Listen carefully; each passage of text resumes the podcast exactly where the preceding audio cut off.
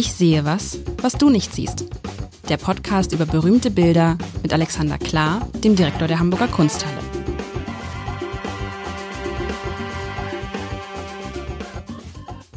Herzlich willkommen. Mein Name ist Lars Heider und Alexander Klar und ich sind zum Ende des Jahres noch eine gute Woche bis Weihnachten, lieber Alexander. Ist das so? Es also. ist so, es ist so. Wie ist das so? Weihnachten kommt immer so schnell. Kommt überraschend. Und wir sind in so einer, wir sind wir eigentlich, sind wir in so einer selbst in Sinn so Selbstporträtwochen oder wie würdest du, du das hattest nennen? mir Porträt und Biografie waren die beiden Aufträge, die du mir gegeben hast. Das steht immer auf einem Notizzettel, das dann immer überwuchert wird von lauter anderen Sachen. Da muss ich immer gucken, wo in dem archäologischen äh, Lagensystem auf meinem Schreibtisch ist das. Und ich habe mit unfehlbarer Sicherheit den Zettel mit einem Zug raus, also das Genie überblickt das Chaos und da stand Biografie und Porträt. Sehr gut. Und dann schickst du ein Porträt und es erwischt mich so heiß und kalt, muss ich sagen, weil wirklich gestern spreche ich mit einer Kollegin. Lange, lange nicht gesehen. Wir sprechen so. Und heute kriege ich das Bild und es ist wirklich, ich, hab, ich bin vorhin in die Redaktion gesagt, guck mal, wer ist das? Und alle sagen, der sieht ja aus wie Maren wie unsere Maren hier, die hat den, die hat die, den gleichen Blick, die, also es ist eine unfassbare Ähnlichkeit und damit ist dieses Bild beschrieben. Sie sieht aus wie die Maren, die beim Abendblatt arbeitet, aber ich ist ja cool. Ist cool. Auf jeden Fall ein, ein Blick, eine Mimik, weißt du, die einfach sagt, wo man denkt, das ist, Moment, das ist doch. Also. Und ähm, es ist sehr weihnachtlich, nicht wahr? Rein nur, von der Farbe. Ja, nur weil es jetzt, weil sie in Rot um, also, die Dame in diesem Porträt, das Porträt hat einen braunen Hintergrund und in, aus diesem braunen Hintergrund ist ein noch dunkelbraunerer Kreis, na Kreis ist nicht, oval ausgeschnitten und in diesem Oval ist halt diese, diese Frau, die einen roten Umhang trägt ähm, und eine, ein rotes, äh, elegant zusammengebundenes Kopftuch, vielleicht kann man es so beschreiben, mit so ein bisschen so Muster. Und das ist aber alles aus meiner Sicht egal. Entscheidend ist dieser Blick und diese Kopfhaltung. Ähm, sie ist, so wie man das oft, wie das Fotograf übrigens oft macht, dass sie sagen, stell dich nicht frontal hin, sondern stell dich seitlich hin und dann dreh den Kopf zum Fotografen. So ein bisschen. Habe ich das richtig beschrieben? Mhm. Stell dich seitlich hin und dreh den Kopf und dann zum Fotografen. bringt er den Kopf noch in eine unmögliche Geneigtheit, so dass dir die äh, Nervenenden genau. am Nacken wehtun. Und das ist aber, aber es ist dieser, dieser Blick, der so, es ist für mich vor allen Dingen so ein Vertrauens, ein vertrauter Blick, so ein Blick, den man schon ganz, ganz oft gesehen hat, der, der Blick könnte jetzt je nach, glaube ich, je nach Stimmungslage des Betrachters könnte man sagen, das ist ein, ein trauriger Blick, das ist ein verliebter Blick, das ist ein entspannter Blick, das ist einfach nur ein glücklicher Blick. Das kann irgendwie diese Art zu gucken, kann alles sein. Aber was das Irre ist, ist, ich weiß nicht, aus welchem Jahr das Ganze stammt. Ähm, es wird nicht aus diesem Jahrhundert sein, wahrscheinlich auch nicht aus dem vorherigen. Aber es ist unfassbar gut gemalt. Es ist diese, die Augen, dieses, dieses, weißt du, dieses, dieses, dieses Spiegeln, dieses Lichtreflexe in den Augen. Ja. Von denen ich gar nicht wusste, hat man die denn eigentlich auch so durch Licht halt, aber man hat sie manchmal durch Blitze und so. Das ist halt so, es ist dieser Ausdruck ist halt so unglaublich gut getroffen und der ist so universell. Und das ist das, das ist Besondere. Und dann hat irgendwie, das ist so eine, so eine Frau, da würde ich jetzt sagen, bei uns in der Redaktion gibt es auch so eine. Wahrscheinlich gibt es da draußen noch 2000 weitere. Also, ja. Die Menschen, die Menschen haben sich nicht verändert in den letzten 200 Jahren. Nee, nur die, was, was ist ja vor allem die Kleidung? Genau. Naja, es wenn man uns eine Perücke auftäte, sehen wir vielleicht auch aus wie 1715. Die, die, die Perücke weiß ich, man sieht ja die Haare kaum, man sieht ja nur so rechts und links so ein paar braune Locken so rausgleiten äh, oder so. Aber gut, so eine Frisur kannst du dir heute auch machen. Du kannst auch die gleichen Haare lang, aber der Mensch hat sich eigentlich, interessant, der Mensch hat sich gar nicht so verändert. Es ist die Art und Weise, was er anhat und wie er porträtiert wird. Das hat sich verändert. Und es ist natürlich so eine Frage von wechselnden ähm, ästhetischen Idealen. Und äh, das, also ich, ich kann auflösen, das Bild ist tatsächlich weder aus diesem noch aus dem letzten Jahrhundert. Es ist äh, sogar am Anfang des vorletzten Jahrhunderts. Es ist von 1815. Dargestellt ist Therese Alexandra Freifrau von Tettenborn, gemalt von Josef Karl Stiele, über die wir gerne nachher noch mal ein bisschen reden können, weil es eine lustige Figur ist. Und tatsächlich hat man wieder das Gefühl, das hatten wir jetzt schon ein paar Mal, dass uns diese Frau sowas von gegenübersteht, als würden wir ihr gegenüberstehen und es liegen keine demnächst 300 Jahre dazwischen. Naja, so. 200. Man erkennt natürlich, dass dieses Bild hat diese, was wir auch gar nicht so oft hatten zuletzt, es hat diese Risse. Ja, Krakelé. Ey, was, was, was ist Krakele? Krakele ist ähm, eine Erscheinung, oh Gott, jetzt darf meine Frau wieder nicht hinhören, weil ich das so falsch sage und Restauratoren sich dann totlachen. Das ist Rissbildung. So, und es gibt verschiedene Formen von Rissen, die wahrscheinlich mit dem Pigment oder seinem Bindemittel zu tun haben, die mit Alterung zu tun haben, ähm, die nicht schlimm sind, weil lustigerweise das fällt am meisten auf äh, auf diesen braunen Flächen, die uns egal sind. Bei, bei Körper und Gesicht dieser Frau ist das nicht so sehr zu sehen, auf dem Rot von dem Gewandstürz auch nicht. Das heißt, dieses Krakelé ist eigentlich fast für uns so ein bisschen so Ausweis von, das ist alt und deswegen sehr gut. Aber interessant, dass es im Gesicht nicht zu sehen ist. Warum nicht? Äh, helle Farbe vielleicht, äh, also ähm, die, unterschiedliche Farbe reagiert unterschiedlich auf bestimmte Dinge. Oh Gott, ich, äh, wahrscheinlich liegen jetzt 17 Restauratorinnen lachend unterm Tisch. ähm, also es, es fällt natürlich auf einer monochromen Fläche etwas mehr auf als auf anderen Flächen. Ähm, ich gucke jetzt, ich bin jetzt mal ganz nah rangegangen, das Krakelé setzt sich durchaus fort. Allerdings, es, teilweise reagiert es nach meinen äh, Empfindungen auch ein bisschen auf die Mal, äh, die Änderung der Malschicht. Boah, ich weiß es nicht. Vielleicht sollte man kann meine nichts, Frau als ähm, ja, gerne in diesem Podcast. Und man kann nichts und man kann nichts dagegen machen. Äh, nein, äh, wozu auch? Es ist, äh, es ist ja nicht, es, also das Bild wird nicht zerstört. Man kann, ähm, ich, ich glaube, das tut man aber nicht. Man macht ja Bilder, äh, man restauriert Bilder nicht schön. Man, man restauriert Bilder, wenn sie kaputt gegangen sind und man konserviert Bilder, will heißen, man tut möglichst wenig daran, um die, die Originalsubstanz zu erhalten. Und solange dieses Krakelé die, die Wirkung des Bildes nicht beeinträchtigt, das tut sie keinesfalls. Im Gegenteil, das ist ja quasi nur die Gewähr dafür, dass wir hier ein altes Bild vor uns haben, äh, dann lässt man das Krakelé auch unangetastet. Man denkt ja immer so als Laie, das sind so echte Zerfallserscheinungen. Irgendwann blättert die Farbe ab. Das tut sie aber gar nicht. Nee, die hält, da ist ja auch oft ein Firnis drauf oder die, die ähm, hält der Firnis das beieinander. Wir müssen wirklich, ich muss mal so ein du Seminar da, Du bringst deine Frau, du bringst deine Frau mit. Genau. Jetzt hast du mich natürlich eben gerade so ein bisschen neugierig gemacht, weil du sagst, wir müssen über den Josef Karl Stieler sprechen. Das sei eine, du hast, hast du gesagt, witzige Figur? Ja, ähm, äh, fangen wir erstmal damit an mit den guten Sachen. Der ist ein toller Porträtist. Er war ein wirklich, also er hat, ähm, das sieht man im Bild auch, also mal ein paar technische Dinge. Dieses Braun, was er, der hat dieses Oval geschaffen, was diese Frau so wunderbar umfängt. Und aber in den Ecken äh, des Bildes das hellere Braun. Das heißt, er hat da so eine Art Medaillon draus gemacht. Das Bild ist nicht klein. Also wir, das ist, das hängt in unserem großen Saal und steht da sehr gut. Das ist 66 äh, Zentimeter hoch und 54 Zentimeter ähm, wow. in der Breite. Also es ist wirklich die dir, dir steht diese Frau gegenüber. So, und dann hat er ein paar Kunstgriffe gemacht. Zum Beispiel, wenn du dir anschaust, wie sie modelliert ist, das ist mit Braun. Da ist in dem ganzen Bild ist kein, kein Schwarz zu sehen, sondern alles ist mehr so anschattiert. Dann diese, diese tatsächlich, was ein Fotograf mit dir macht, der verdreht dich so böse, dass dir alles wehtut, aber das sieht dann im Bild natürlich gut aus. Also ist ihre Gesichtshaltung, die ist alles andere als natürlich. Versuch mal deinen Kopf so schräg zu halten. Aber es wirkt natürlich sehr grazil, macht den Hals schön schlank. Und dann hat er oder sie oder sie beide haben ausgewählt diese sehr extravagante Kleidung. Also selbst für diese Zeit, dieser Turban, den sie da trägt. Und jetzt schau dir mal die, das Textil, den Druck auf dem Turban an. Das ist das schon ist fantastisch. Schon, ja, ja, das ist fantastisch. Also ja, und das macht dieses Bild natürlich so lebendig. Also im, im, im Zentrum des Bildes, da stehen tatsächlich die, die Augen, die mit diesem wunderbaren weißen Reflex darauf, da hat er das letzte rausgeholt. Tatsächlich auch, wir hatten das schon mal, dieses sphinxische Lächeln. Die, diese Frau ist nicht ganz klar. Also lachen tut die nicht. Sie lächelt zugewandt, aber ganz milde, also sehr beherrscht. Du hast übrigens recht, dieses, dieses Muster in diesem Kopftuch, wenn man sich so ein Kopftuch, das kennt man ja.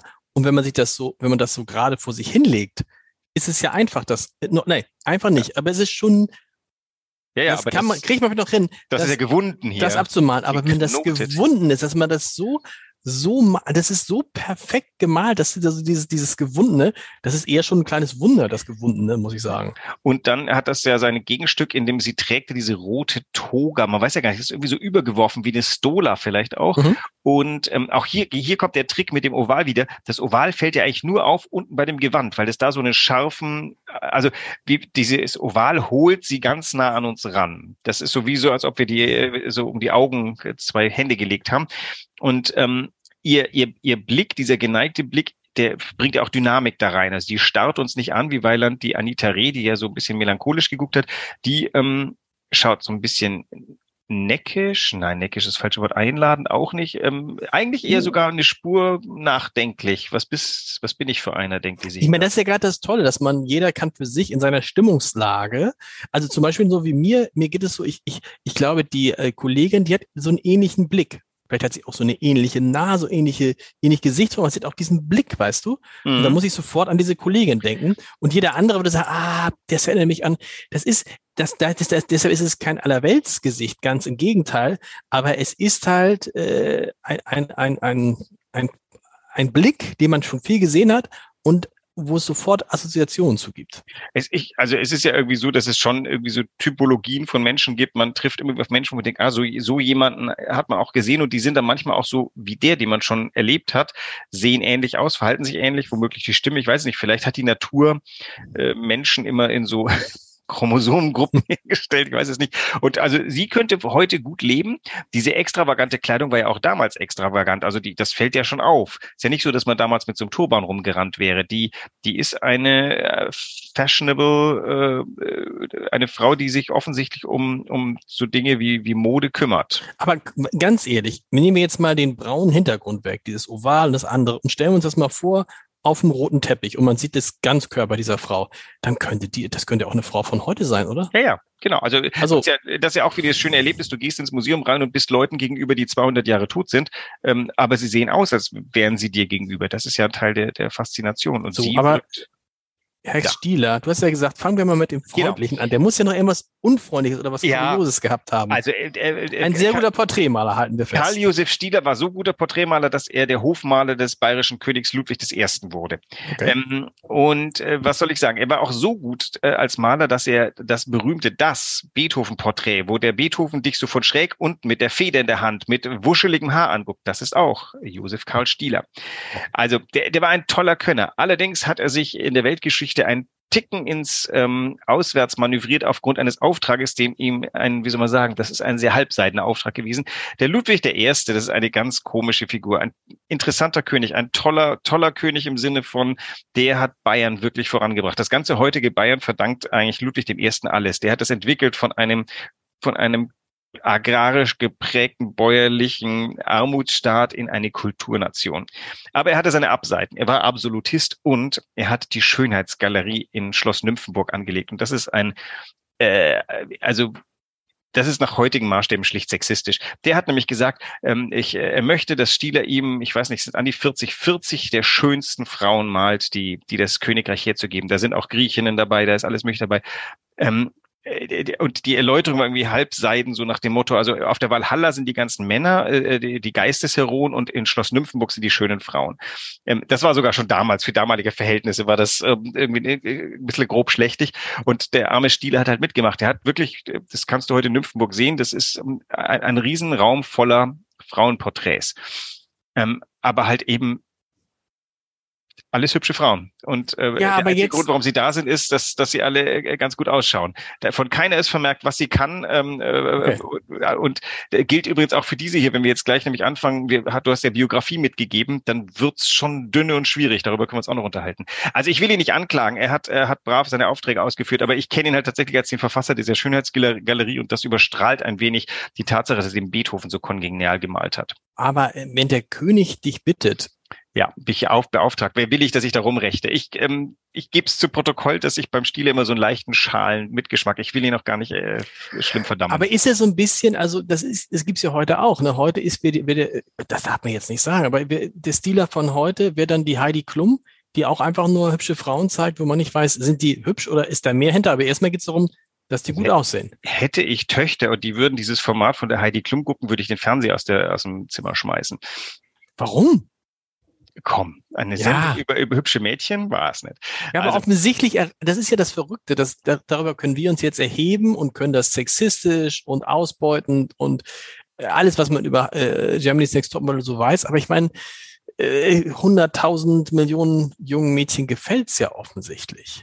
Ist es dann nicht, dass wir alte Männer dann darüber befinden, dass das doof ist? Aus Mangel an Fantasie für Besseres? Ich weiß es nicht. Lass uns, lass uns wieder nett zum Herrn Stieler sein, denn er behandelt seine Porträtierten sehr, sehr gut. Denn die, das ist, ähm, das ist das nächste, worauf ich hinaus will. Wir wissen nicht besonders viel über die freie Frau von Tettenborn. Und wenn wir jetzt anfangen, über sie zu reden, landen wir wahnsinnig schnell bei ihrem Mann, was auch eine Gemeinheit ist. Das Schöne ist, ich finde, als Porträtist hat er hier sie charakterisiert in einer Weise, dass man sie gerne kennenlernen würde. Und man gibt viel, man gäbe viel darum, dass man ähm, um diese Zeit in Hamburg gewesen wäre, weil da äh, wirkte sie an der ah. Seite ihres Mannes.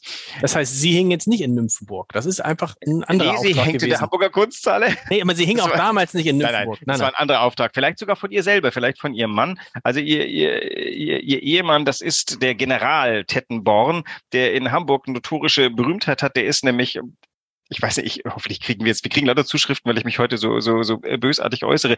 Herr Tettenbaum war ein General, der die, die Großtat äh, gebracht hat, Hamburg zu erobern, nachdem die Franzosen es verlassen haben. Das heißt, dass mit seinen Truppen hier einmarschiert hat, irgendwie noch eine Ehrenmedaille dafür bekommen, dass er das entlagerte Hamburg erobert hat. Dann hat er sich anscheinend wüst bereichert, hat aber äh, irgendwie sehr ausgewogen auch ein paar gute Taten getan. Er hat irgendwelche, ähm, hat irgendwelche Dinge festgelegt, die für Hamburg gut gelten. Und er hat hier wohl einen guten Salon geführt, den wohl seine Frau angeführt hat. Und äh, in dieser Zeit entsteht dieses Bild hier. Das heißt, das ist für uns auch so ein Abbild, ein Gesellschaftsabbild der äh, napoleonischen Zeit in Hamburg. In Hamburg. Und genau. dann, wenn du sowas sagst, er hat einen guten Salon geführt, heißt das was? Was ist ein guter Salon damals? Also ein Salon ist das ein ist es ein künstlerischer Treffpunkt immer gewesen? Ist es nur ein, ein regelmäßig wiederkehrenden Treffpunkt von wichtigen Leuten? Was war ein guter Salon? Ich vermute, also ich weiß es nicht, was der, also der, der erste Punkt ist, der war eben nicht nur ein schnöder Militär, sondern er war auch irgendwie ein guter Geschäftsmann. Der hat nämlich wirklich in seiner Zeit als, ich weiß nicht, was da hier war, äh, war er Gouverneur, Militärgouverneur, weiß nicht, was sein Titel war. Aber in den zwei Jahren, in denen er hier war, hat er geschaut, dass sich äh, seine Kasse füllt und das hat er natürlich auch getan, indem er ein bisschen den Handel animiert hat, indem er gesorgt hat, dass seine militärische Präsenz für die nötige Sicherheit sorgt, damit man, damit Hamburg seinen Geschäften weiter nachgehen kann. Und ich, äh, diese, dieser gesellschaftliche Mittelpunkt, den er Sie ähm, hier geführt haben, hat wahrscheinlich alles um, äh, umfasst, was in Hamburg Rang und Namen hat, denn man richtete sich natürlich, das ist, als ob ähm, äh, Herr Tschentscher ähm, ja. als, als Hobby einmal im Monat ähm, zu sich nach Hause einlädt, so ein bisschen. Und man traf sich da, man tauschte natürlich die neuesten äh, Dinge des, der diversen Feldzüge auf. Ähm, da war Intellekt, Politik und Militär versammelt.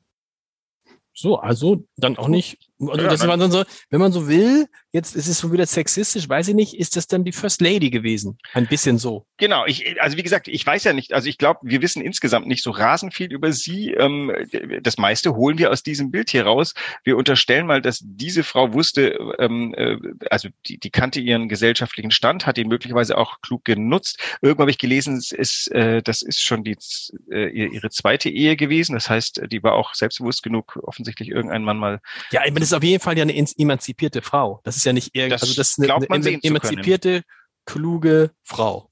So, so, so sieht sie einen an. Genau. Und so wie die ähm, Maren bei uns. Und so, st so stellt Herr Stiele sie auch dar. Das heißt also sehr zugewandt. Ein, ein, ein guter Porträtist ist ein guter ähm, Biograf und ein guter Psychologe. Und all das fügt sich dann eben zu einem Bild. Ich hätte jetzt natürlich tatsächlich Lust mal, wahrscheinlich findet man schon einiges heraus, wenn man, da gibt es bestimmt zeitgenössische Schilderungen. In den zwei Jahren wurde auch viel geschrieben in Hamburg. Also vielleicht stößt man, wenn man will. Wahrscheinlich meldet sich morgen äh, eine Biografin von Frau Tettenborn und wir wissen ähm, ein bisschen mehr wissen, Bescheid. Aber ist es denn so, wenn ein, ein Bio, ein, ein, ein, ein Maler, wenn du sagst, ein Maler ist ein guter Biograf, das heißt, er setzt sich auch vorher mit demjenigen oder derjenigen, die er porträtiert, zusammen und spricht mit ihm ihr über sein Leben, über ihr Leben? Die sind eine ganze Weile zusammengesessen. Es wird angefangen haben mit ein paar Handskizzen, die man miteinander, man hat sich möglicherweise mal getroffen. Also ich nehme an, das war ein Auftrag, würde ich fast sagen. Das heißt, er kam dann äh, in die Familie. Kam, er, er hat auch ihn porträtiert. Im Übrigen, lustigerweise, er sein Porträt ist ein Ganzkörperporträt auch in der Hamburger Kunsthalle. Ähm, da hat er die Kapitulationsurkunde, glaube ich, von Bremen in der Hand. Äh, warum das dann in Hamburg gelandet ist, weiß man nicht. Ähm, das Bild von ihr ist halt tatsächlich ähm, deutlich konzentrierter. Äh, bei ihm der Nachteil, wenn du jemanden so im Staatsornat darstellst, geht die Persönlichkeit verloren. Hier ja. ist die gesamte Persönlichkeit versammelt und man hat das Gefühl, man lernt sie viel besser kennen als ihn. Er war halt sehr offiziell. Naja, und dann hat der äh, Stieler äh, ein paar Skizzen gemacht. In deren Verlauf hörte er natürlich ihr so ein bisschen zu oder fragte sie aus und bekam heraus, was denn so die, die, die die typischste Ansicht für sie ist. Wie kann man sie denn bildlich am besten charakterisieren? Und da kam dann dieser, dieser äh, geneigte Kopf heraus, der eins so ein bisschen äh, listig ansah. Und da kam vielleicht das Gewand heraus. Dann kam raus, sie schätzt gerne extravagante Mode mit einem leicht exotisch ähm, arabischen Einschlag. Dann hat er gesagt, dann bringen Sie doch mal Ihr Lieblingskleid mit und ähm, so wird dieses Bild entstanden sein. Das ist ja interessant, nämlich die Frage, ob du ein Bild von jemandem malen kannst, von dem du nichts nicht mehr weißt als grundsätzliche Dinge und wie er aussieht. Das ist ja die entscheidende Frage. Ob, ob, wahrscheinlich, siehst, wahrscheinlich geht das. Ja, wenn du gute Technik beherrschst, dann, also der Liebermann war ja ein Viel- und Schnellmaler, der hat ja teilweise, allerdings da sind einige der Porträts so schnoddrig geworden, dass man das Gefühl hat, der hat wirklich nur die Dollarzeichen im Auge gehabt und dann schnell sich des Auftrags entledigt. Hier hat man das Gefühl, dass, dass das schon ein Psychogramm ist und das ist ja auch sehr, dieses Bild ist insgesamt ja sehr anspruchsvoll, dieses, allein schon eben diese, die, die, die Muster dieses ähm, äh, Turbans da, diese Textildruck da, den anständig zu malen, hat ja viel Zeit gekostet. Also dieses Porträt war bestimmt ein gutes halbes Jahr in der Mache.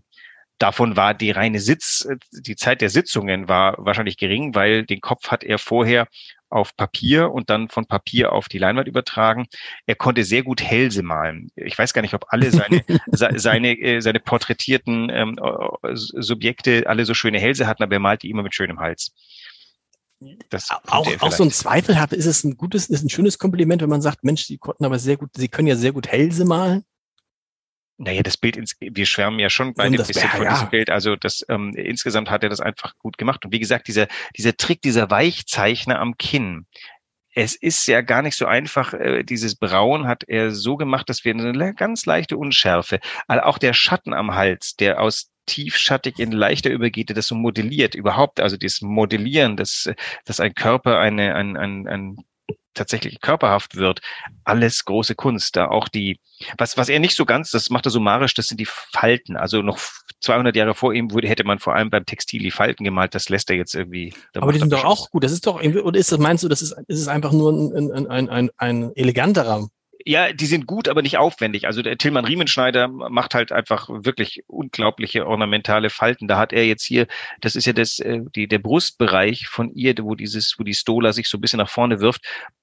Das ist schon weil, okay. er, weil, er alles gegeben hat bei diesem gewundenen Kopf. Genau. Also genau, das, da er, ganz ehrlich, das so hinzu, das ist doch wirklich, wie soll man das denn malen?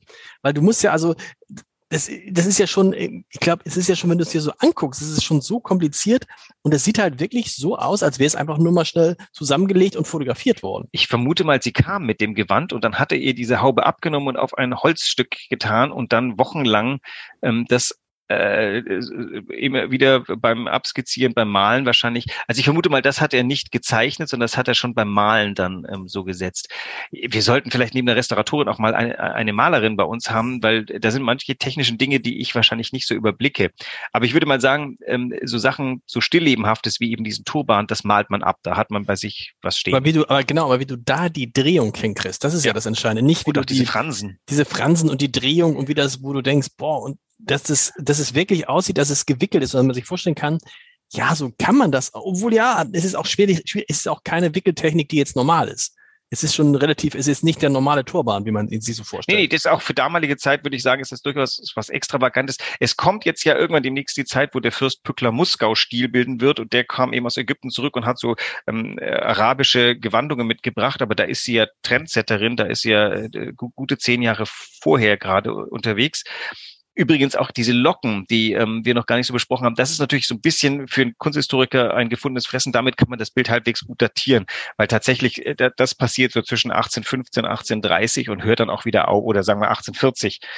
Diese Locken, die da so ähm, nah mhm. an der Stirn und sehr weit oben angebracht sind, das ist eine Mode, die ist sehr zuweisbar. Ob die nochmal so schnell kommen wird, weiß ich nicht. Ja, wahrscheinlich nicht. Aufhören ist ein schönes Stichwort. Wir müssen aufhören. Nächste Woche noch, noch eine Folge in diesem Jahr, wenn ich mich nicht verzählt habe. Ja. Nächste Woche ist ja erstmal Weihnachten, aber wir machen Weihnachten für, am ersten Weihnachtstag gibt's eine Folge. Ist doch schön. Ach, super. Und dann hast dann, du noch ein Porträt. Ich habe äh, noch ein Porträt, auch eine porträtierte, aber diesmal ein Ganzkörperporträt und von einer Frau, von der wir ein bisschen mehr wissen. Bis nächste Woche. Tschüss. Tschüss.